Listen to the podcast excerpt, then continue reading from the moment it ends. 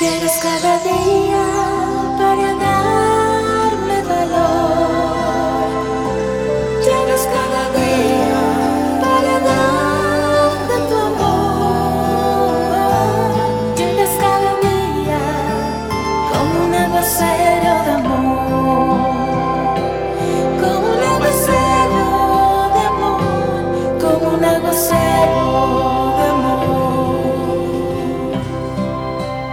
Aquí está Moisés Angulo con un aguacero de amor. Aquí estamos con todo el corazón y con toda la gratitud. Gracias Guajira, gracias Ato Nuevo por ese amor, por esos brazos de afecto entrañable que nos brindaste anoche. Gracias a toda esta tierra de Ato Nuevo tuvimos una plaza a reventar cantando y dándole gracias a Dios. Con toda la gente del camino y con todo el corazón les agradecemos este tiempo especial y volver a esta tierra tan, tan maravillosa. Gracias, gracias Dios por Ato Nuevo. Y estamos felices y estamos agradecidos, como dice la canción al fondo. Y hoy, como siempre, agradecerle a nuestro Señor. Y hoy la palabra habla en Romanos 8:28. Fíjate bien lo que dice. Ahora bien sabemos que Dios dispone todas las cosas, todas, no algunas, todas las cosas para el bien de quienes lo aman, los que han sido llamados de acuerdo con su propósito. Así es todo, todo se organiza. Lo que crees que es para mal, Dios lo organiza para bien. Lo que piensas que no va a salir bien, Dios, Dios tiene el control de todo. Y ahí, hablando de, de la gente que se complica, ¿no? Eh, Dios nos llama a no complicarnos, a ser parte de la solución y no del problema. Entonces hoy quiero compartirte otra de las historias que te he compartido a lo, a lo largo de estos aguaceros de amor y una de las de los memorables casos de estudio en la gestión japonesa. Imagínate que fue el caso de, de la caja de jabón vacía. ¿Cómo así? Sí. Ocurrió en una de las más grandes empresas de producción de jabones en Japón. Y entonces la compañía recibió una queja de un consumidor que compró una caja de jabón y esta estaba vacía. Oh, semejante alarma y problema.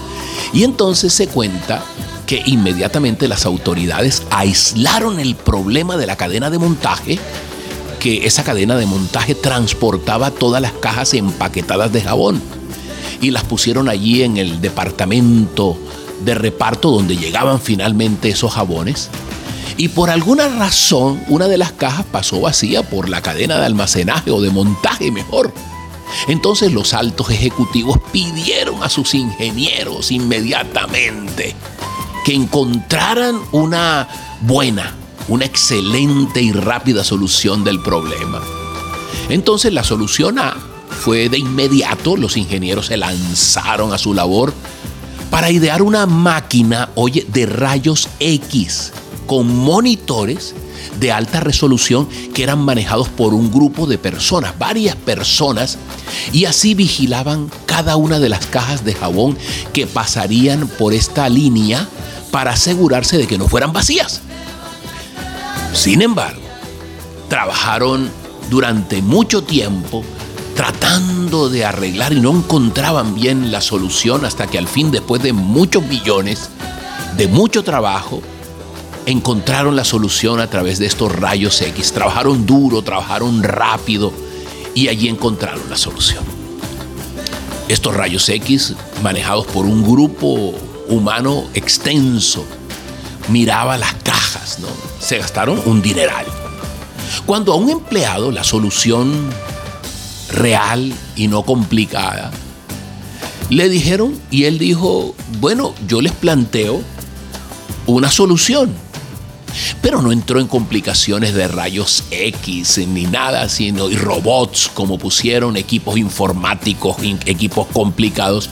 En lugar de esto, este operario planteó otra solución. Compró un potente ventilador industrial y lo apuntó hacia la cadena de montaje encendió el ventilador y mientras cada caja pasaba por el ventilador, las que estaban vacías simplemente salían volando de la línea de producción. Sencillo. Dios santo. Hoy Dios nos llama, Dios nos llama a ser parte de la solución y no del problema. Muchas veces nos hemos complicado en la vida con cosas que con el correr del tiempo, yo no sé si te ha pasado, pero hemos dicho, me ahogué literalmente en un vaso de agua. Hoy Dios nos quiere que seamos parte de la solución. Y eso es tener una buena actitud, empezar a ver lo que está funcionando y no lo que dejó de funcionar, eh, buscar eh, en esa paz interior mirando qué cosas podemos modificar. Hoy eh, Dios nos llama para que no nos compliquemos. Muchas veces complicamos nuestra vida y lo peor, complicamos la vida de los que están alrededor nuestro. Hoy es tiempo de decirle a Papito Dios, Padre Santo, bendito Rey, lo dice tu palabra, no lo digo yo, que tú dispones todas las cosas para que cooperen con el propósito que has destinado para mí. Y eso es según el bien que tú tienes para nosotros, los que te amamos, Señor, y hemos sido llamados de acuerdo a tu propósito, Señor. Hoy permítenos, Dios, centrarnos en las soluciones que tú tienes, porque tal vez cuando nos enfocamos en los problemas, no podemos ver claramente las soluciones que tienes a nuestros problemas, Señor, por estar enfocados en lo que falta, en lo que no hicimos bien. Señor, hoy te pido enormemente, Padre Santo, Padre Santo, tener una actitud, Señor, ante las situaciones difíciles que siempre se van a presentar, porque tú lo dijiste, en el mundo tendrás problemas, tendrás aflicción, pero confía, yo he vencido al mundo. Hoy te agradezco, Dios, que me enseñes a tener una nueva actitud, unos nuevos ojos, Señor, a buscar ser parte de la solución que eres tú y no del problema. Yo te lo pido y te doy gracias en el nombre poderoso del Padre, del Hijo y del Espíritu Santo. Amén y amén. Dios te bendiga con este aguacero de amor y que tengas un día maravilloso. Llegas cada día como un aguacero de amor, como un aguacero de amor, como un aguacero.